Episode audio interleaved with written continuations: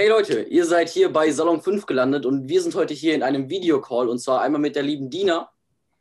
Hi. Äh, mit einem ganz besonderen Menschen und zwar Sally Perel. Er hat eine ganz besondere Geschichte. Herr Perel, möchten Sie sich vielleicht selber einmal vorstellen? Ja, also ich heiße Sally Perel. Fast jetzt im April werde ich 96 Jahre alt und bin als Zeitzeuge was und alles andere könnt ihr ja fragen und dann. Okay, ähm, ja, also wir haben uns äh, ein paar Fragen aufgeschrieben. Und zwar ja. würde ich erstmal anfangen. Sie haben ja eine ganz besondere Geschichte, also eine Geschichte, die niemand anderes hat. Was unterscheidet denn Ihre Zeitzeugengeschichte von anderen? Was, was unterscheidet? Ja. Dass ich habe den Massenmord an das jüdische Volk nicht unter meinen Glaubensbrüdern erlebt, welche alle umkamen, wie bekannt, in Ghettos, Konzentrations- oder Vernichtungslager, wie Auschwitz. Ich überlebte es unter den Nazis, unter meinem Feind, unter Haut des Feindes. Vier Jahre lang war ich als getarnt getarnter, kleiner, ängstlicher, hoffender jüdischer Junge unter der Haut des Feindes versteckt. Und das ist der Unterschied. Und wie haben Sie Ihre Geschichte erlebt?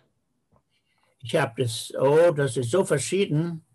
Jedenfalls, ich habe mich sofort, das, das wurden so meine, ne, in mir entstanden, wie ich schon sagte, damals Schutzmechanismen oder Instinkte, ich habe vergessen, wer ich der Wirkliche bin, dass ich ein Jude bin und wurde wie mein, meine Umgebung ein junger Nationalsozialist unter einem Tarnname mit einer falschen Identität, so dass es mir gelungen ist, äh, unter diesem Versteck diese vier Jahre zu überleben. Also in der Haut des, äh, in der Haut, unter der Haut des Feindes. Und ich wurde zu meinem Feind. Ich könnte sagen, in mir haben sich, also ich war Jude, wurde auch Nazi, ich war unter den Tätern und war auch gleichzeitig Opfer in einem Körper. Und in dieser schizophrенischen Situation, auch Jude und Nazi zu sein, überlebte ich so vier Jahre. Sie hatten ja bereits Donnerstag schon erzählt, dass Sie sozusagen zwei Identitäten hatten. Ich hatte ja zwei Identitäten in, in einer, also zwei Seelen in einer Brust. Genau, genau, das hatten Sie gesagt. Welche Seelen waren das denn? Die jüdische und die nationalsozialistische. Und Sie hatten ja auch einen anderen Namen. Wollen Sie den einmal nennen? Den anderen Namen, ich hieß Josef Periel. Das war mein Tarnname. Und mein richtiger Name ist Sali Perel. Sie hatten damals ja eine, es war bestimmt für Sie eine sehr stressige und von Angst geplagte Zeit. Ähm, wie hatten Sie den Mut dazu, all das durchzustehen?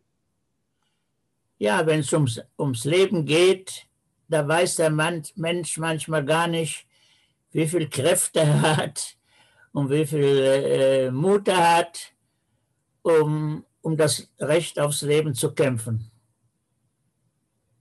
Sie erzählen in Ihren Vorträgen immer wieder von äh, den Sachen, die, also die letzten Worte sozusagen von Ihrer Mutter und von Ihrem Vater, die ja. Sie so motiviert hatten. Was waren denn diese Worte?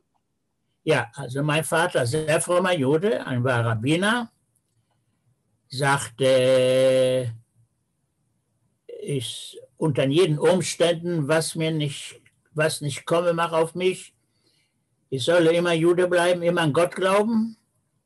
Und dann wird Gott mich immer beschützen. Und so hat mich mein Vater gesegnet mit einem Gebet und sagte mir, vergiss nie, wer du bist. Also bleibe immer Jude. Und die Mutter fügte so ergänzend, geh, aber du sollst leben. Und hier eins ist also einstimmig mit dem anderen. Der Vater sagte, bleib immer Jude und die Mutter sagte, du sollst leben.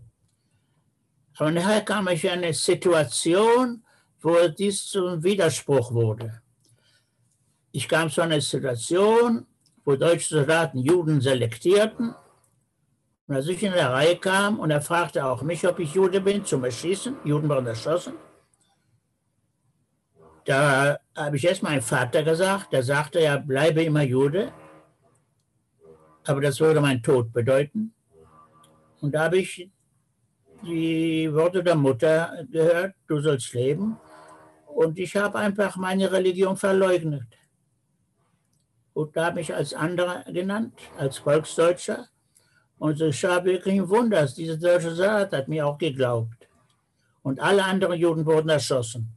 Nur ich blieb.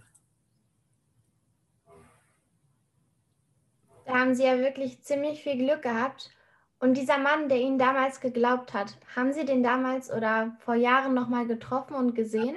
Ich habe ihn sehr oft getroffen. Er war ein paar Mal bei, bei, mir auch zu Hause in Israel.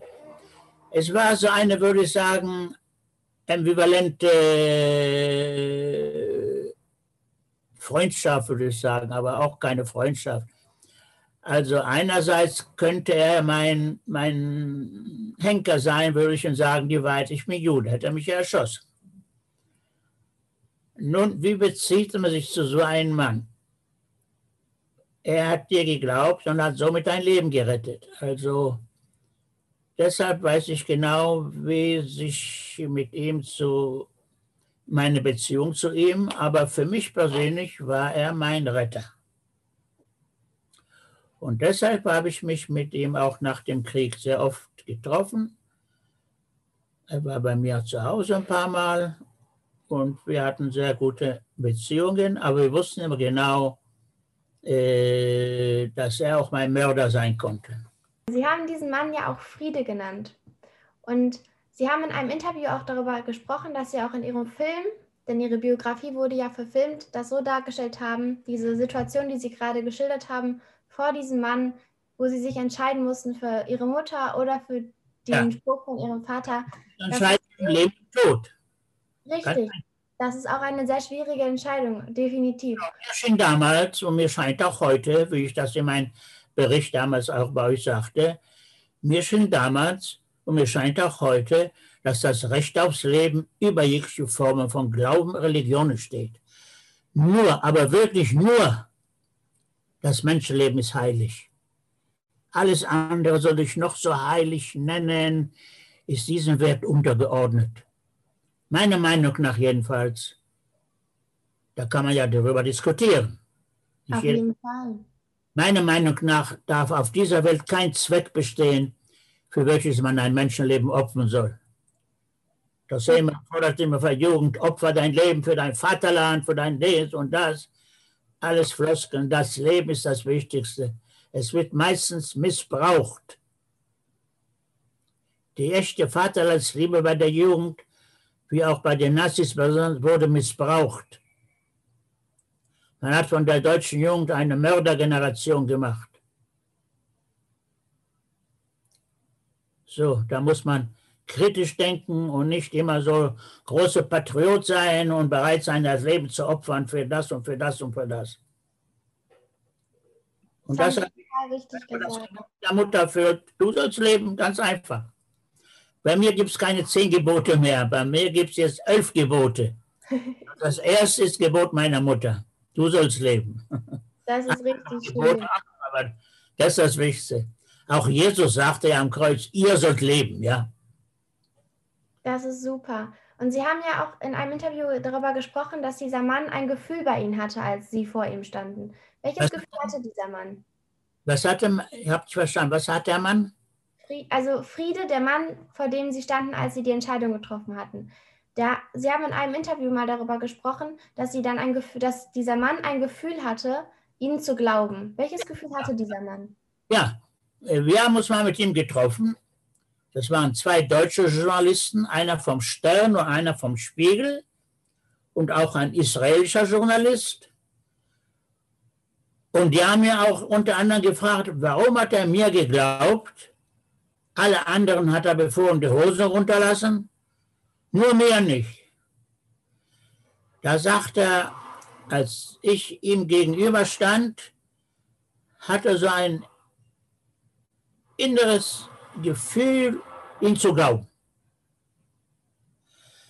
Was nun das innere Gefühl war, kann jeder erklären oder sagen, wie er das so meint.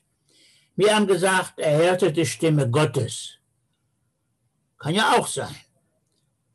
Aber warum gerade bei mir und sechs andere Millionen Juden wurden ermordet? Diese Frage. Und ich sage, auch er hörte die Stimme meiner Mutter. Irgendwie vielleicht. Jedenfalls, habt ihr den Film gesehen? Kennt ihr den Film? Ja. Dieser Moment wird so wunderschön dargestellt durch die Regisseurin. Als der deutsche Soldat mich im Film fragte, ob ich Jude bin, habe ich ja nicht sofort geantwortet. Da schaute er erstmal zum Himmel, wenn ihr euch erinnert. Und ja. plötzlich nahmen auf der Leinwand sehr stark bewölkten Himmel. Also dunkle Wolken sollten Gefahr bedeuten. Aber plötzlich schienen durch die Wolken einige Sonnenstrahlen auf mein Gesicht. Und dann sagte ich, nein, ich bin kein Jude, ich bin Volksdeutscher. Was sollten diese Sonnenstrahlen bedeuten? Oder Stimme Gottes? Und ich sage die Stimme meiner Mutter. Viele sagen, Gott wollte, du sollst überleben. Ja, dann frage ich mich, warum gerade ich? Ich war gar nicht religiös. Ich war inzwischen Atheist geworden, glaubte gar nicht mehr an Gott. Warum gerade mich? Also ich glaube, mehr hat die Worte meiner Mutter gehört. Aber jeder kann sich das so erklären, wie er das verstehen will. Glauben Sie denn, ähm, also Sie haben gerade gesagt, dass Sie äh, Atheist in, zu der Zeit waren. Hat sich das denn wieder geändert? Also glauben Sie wieder an Gott oder sind Sie immer noch Atheist? Ich gehörte nicht zum, zum Glauben zum Gott. Ich war zwei Jahre in einem kommunistischen Kinderheim und da ließ ich mich eben überzeugen, dass Religion ist wirklich äh, Opium für die Massen. So sagte ich das. Und seit damals war ich Atheist und nach, nach dem Krieg, als ich über Auschwitz hörte, dass in Auschwitz an, unter anderem anderthalb Millionen jüdische Kinder vergast und zur Asche verbrannt wurden. Da habe ich mir gesagt, oder Auschwitz oder Gott war nicht in Auschwitz. Gott war nicht in Auschwitz. Und wenn er nicht in Auschwitz war, ist er für mich nicht allmächtig. Und ein Gott, der nicht allmächtig ist, ich brauche nicht. Ich brauche keinen hohen Psychiater. Für viele ist Gott so ein hoher Psychiater. Ich brauche nicht. Ausschuss und Gott geht bei mir nicht zusammen. Und das hat mich endgültig als äh, überzeugter. Also ich sage ja nicht, es gibt keine Existenz Gottes. Das kann niemand beweisen, aber niemand kann auch beweisen, dass, es einen Gott gibt und niemand kann beweisen, dass es keinen Gott gibt. Jedenfalls nach Auschwitz nach gab es keinen Gott, weil Auschwitz war ja nicht nur diese Konzentrationslager. Auschwitz war ein Geschehen in der Geschichte der Menschheit ohnesgleichen. Millionen Menschen wurden einfach vergast und verbrannt zur Asche, systematisch, methodisch, wissenschaftlich, durch erfunden Giftgas Zyklon B. Wie geht das mit Gott zusammen? Da haben Sie auf jeden Fall recht. Sie haben gerade gesagt, dass Sie erst nach dem Krieg von Auschwitz erfahren haben. Also wussten Sie während des Krieges gar nicht, dass ja. Auschwitz existiert? Ich wusste, es gibt Konzentrationslager. Das wusste ich ja noch, als ich noch Kind in Deutschland war. Nachdem die Nazis die Nacht übernahmen, gab es schon Konzentrationslager und wir Kinder wurden manchmal auch so gewarnt, sei artig, sonst kommst du ein KZ. Aber die KZs waren am Anfang nur für Kommunisten, Sozial, also für die Opposition der Nazis. nicht für die Juden. Erst haben die Nazis die, die Opposition zertrümmert. Also die KPD, die Kommunistpartei und Sozialdemokratische und alle anderen liberale Parteien. Die kamen alle in Konzentrationslagers. Nicht Juden, sondern Deutsche. Wissenschaftler, Denker, Dichter, die nicht mit Hitler waren, kamen im KZ. Und das wusste ich schon als Kind, es gibt KZs. Ich weiß, ich hörte schon damals sogar, dass es gibt diese Moorsoldaten. Habt ihr darüber gehört? Im Norden Deutschland wurden Kommunisten verhaftet, um die Moorgebiete zu trocknen, für Torf, für Brennstoff. Da gibt es so ein ganz berühmtes Lied. Wir sind die Moorsoldaten, marschieren mit den Spaten ins Moor. Ein sehr berühmtes Lied des Widerstandes. Könnte man im Internet nachschauen über die Moorsoldaten. Ja, und äh, das wusste ich schon als Kind. Aber ich hätte nie eine Ahnung gehabt, dass Deutschland nachher Vernichtungslager aufbaut wie Auschwitz mit Gaskammern und Öfen, wo Menschen verbrannt werden. Deutschland, das Land der Dichter und Denker. Deutschland, welche der Welt die größten Humanisten gab. Kant, Schiller, Schopenhauer, Lessing, dass dieses Volk ein Völkermord durchführte, das könnte kein normaler Mensch sich vorstellen. Was war das für ein Gefühl, als Sie das gemerkt haben, also als Sie, als der Krieg vorbei war und Sie mitbekommen haben, dass in Auschwitz so viele Menschen umgebracht wurden? Also was war das für ein Gefühl? Ich vor Auschwitz habe ich ja nach dem Krieg, war mein erster Besuch im Konzentrationslager Bergen-Belsen. Das war nur, wie ich erfahren, nach dem Krieg erst erfahren habe, 30 Kilometer von meinem Hitlerjugendinternat. Da habe ich schon gesehen, eine Probe, Kostprobe, was bedeutet Konzentrationslager, aber gar nicht vergleichbar mit Auschwitz. Auschwitz habe ich erst Jahre nach dem, also äh, würde sagen 40, nee, mehr sogar, Jahre nach dem Krieg in einer israelischen Schule besucht zum ersten Mal Auschwitz. Aber erfahren habe ich Auschwitz durch Zufall. Ich ein paar Tage nach der Befreiung, da ging ich hier meine Lebensmittelkarten abholen und da habe ich den erst einen begegnet, ein Mann in Sträfenanzug, ein Jude, der kam jetzt direkt aus Auschwitz. Und von ihm hörte ich es zum ersten Mal über Auschwitz.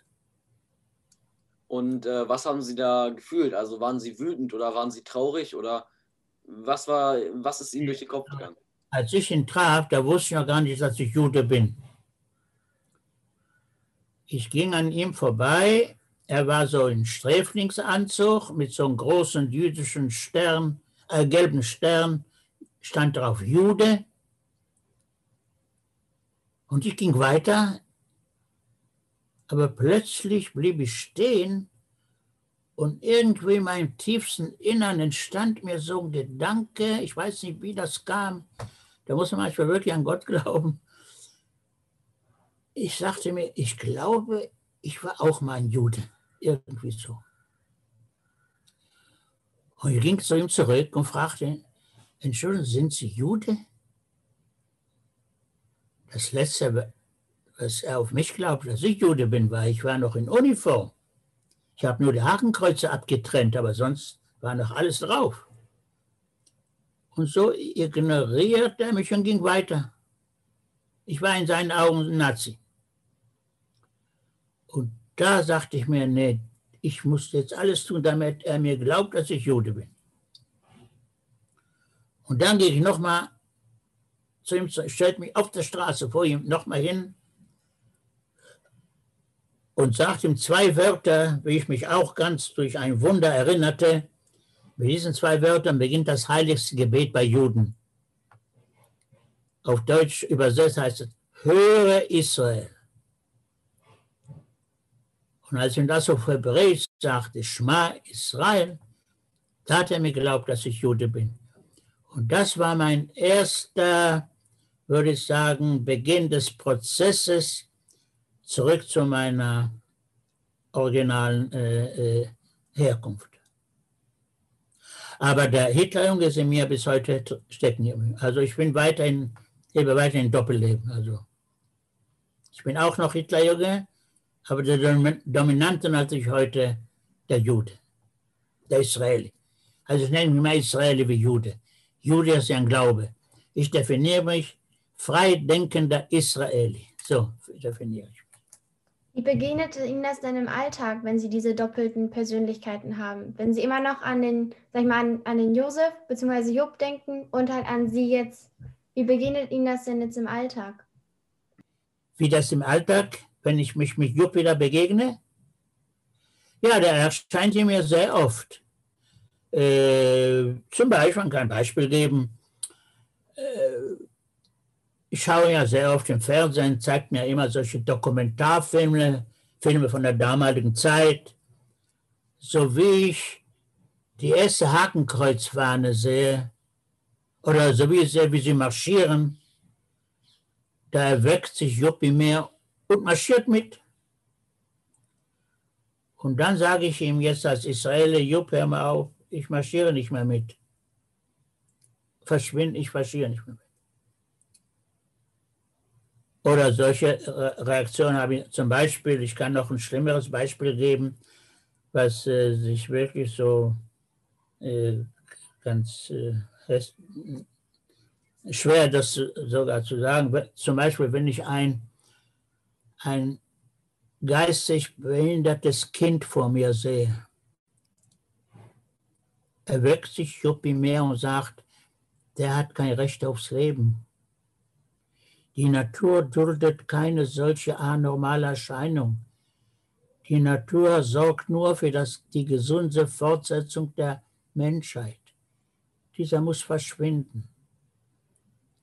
Aber dann erweckt sich in mir der Sali, der Humanist, und sagt, auch dieses Kind hat Recht aufs Leben, sogar mit mehr Menschenliebe wie ein normales Kind, weil die Natur hatten so beschränkt.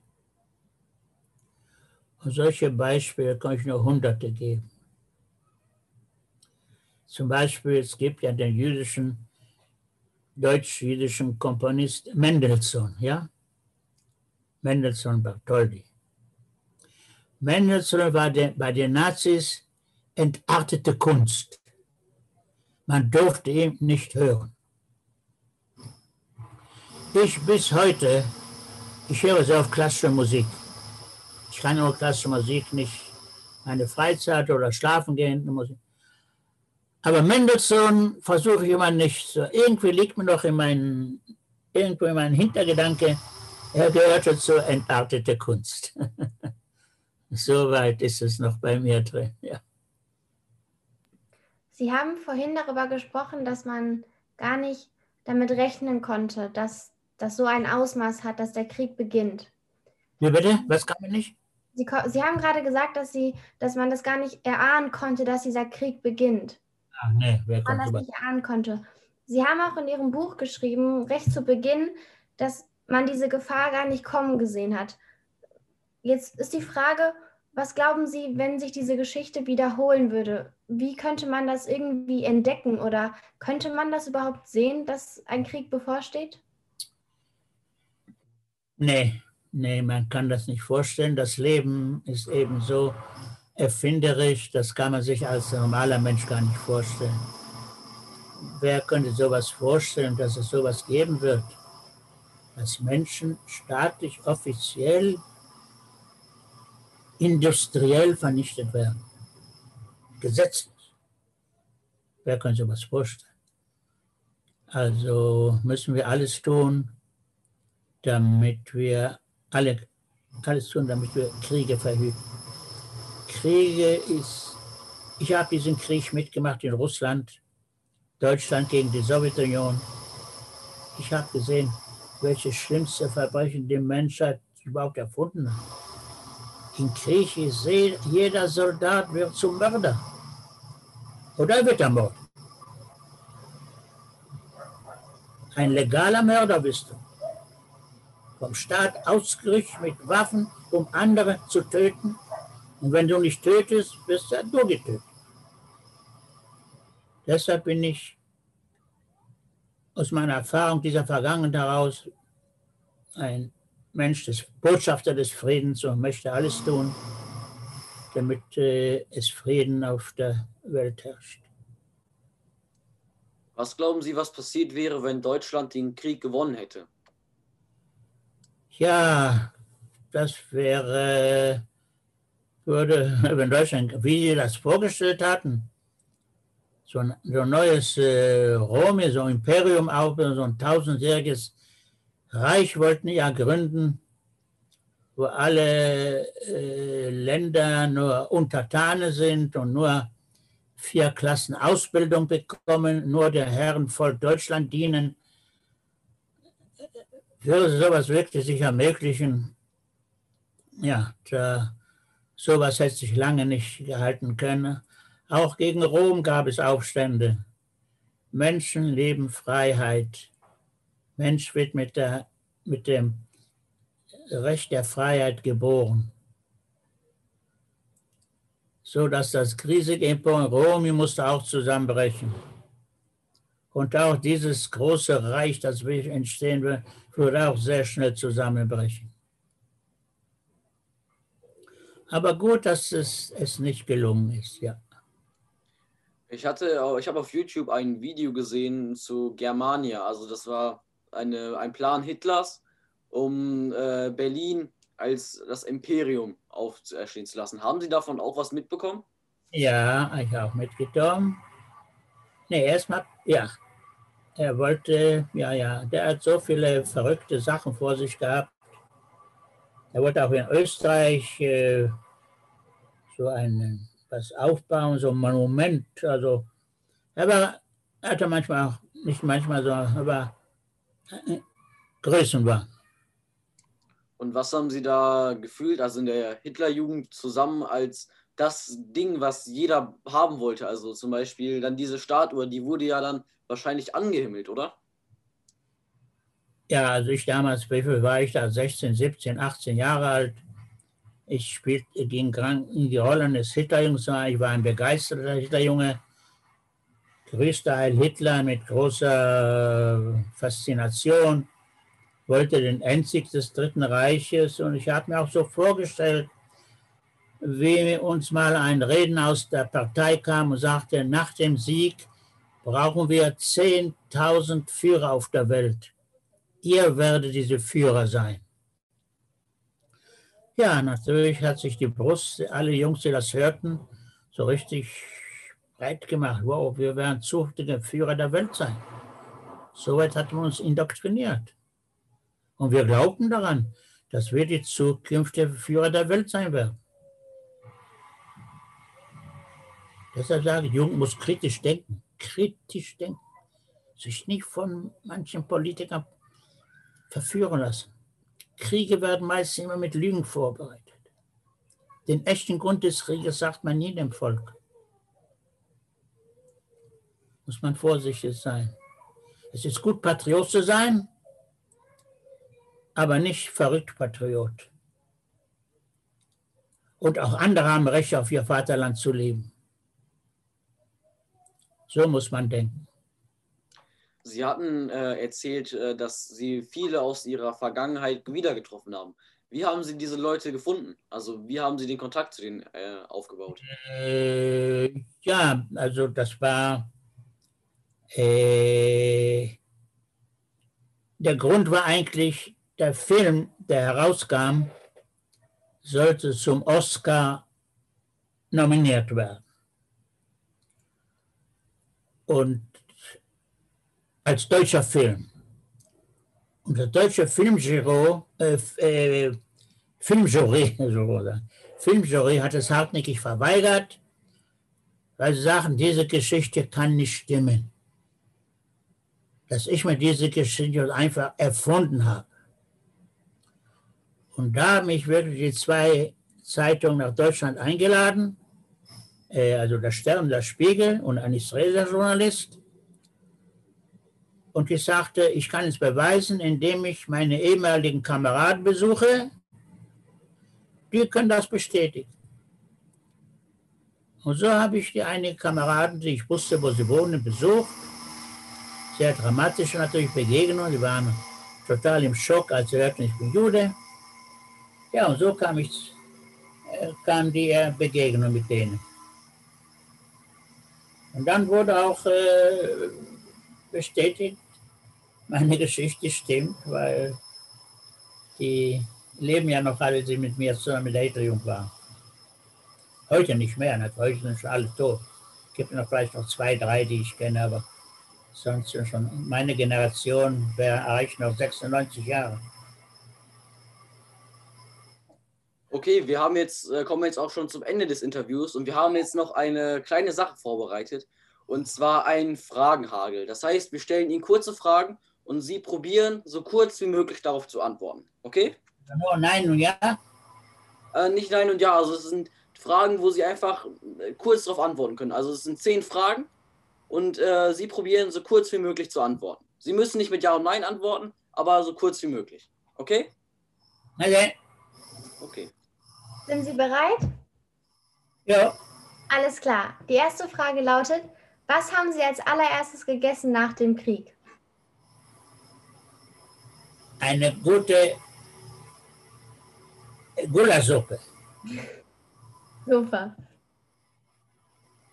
Okay, jetzt kommt äh, die nächste Frage. Was war Ihr erster Job nach dem Krieg?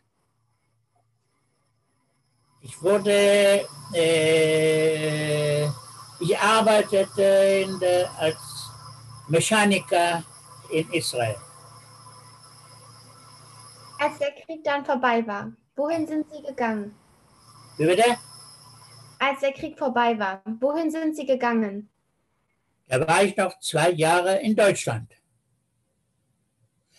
und diente als Dolmetscher in der sowjetischen Besatzungszone in Ostpolen.